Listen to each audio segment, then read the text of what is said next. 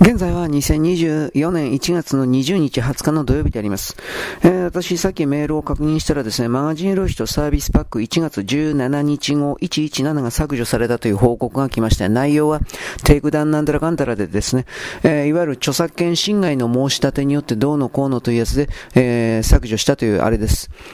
何があの著作権侵害に関わるのか正直全然わからないのですが、基本的にこの今までサービスパックの中に確か17日ぐらいからじゃなかったかなと思うんですけど、コラムの文章を作成するときの音声翻訳、口述筆記みたいなものを入れ始めたからという言い方をします。私はまだわからない。とりあえずこれを分離して、マガエロヘッドラインか、マガエロヘッドラインというタイトルで今までやってきましたが、この形で分離して、えー、なんだっけ？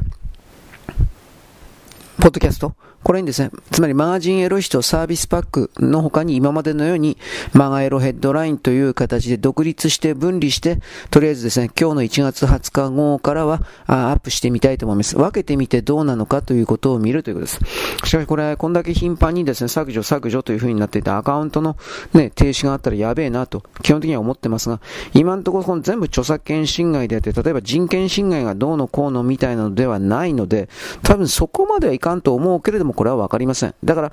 あのー、マガジンエロい人、なんだっけ、マガジンエロい人フリーダムか。マガジンエロい人フリーダムで、とりあえず、マガジンエロい人フリーダム。これで、えー、っと、Google 検索なんかに出ますから、全部やられた時にはマガジンエロい人フリーダムに移動しますので、きっとね、まあ一応お気に入り、なんか入れといてください。聞きたい人はという言い方、まあ偉そうですね。聞きたい人はという言い方になりますが、マージンエルシのアカウントが消えた場合においてはマージンエルヒトフリーダムということになります。はい、よろしく。ごきげんよう。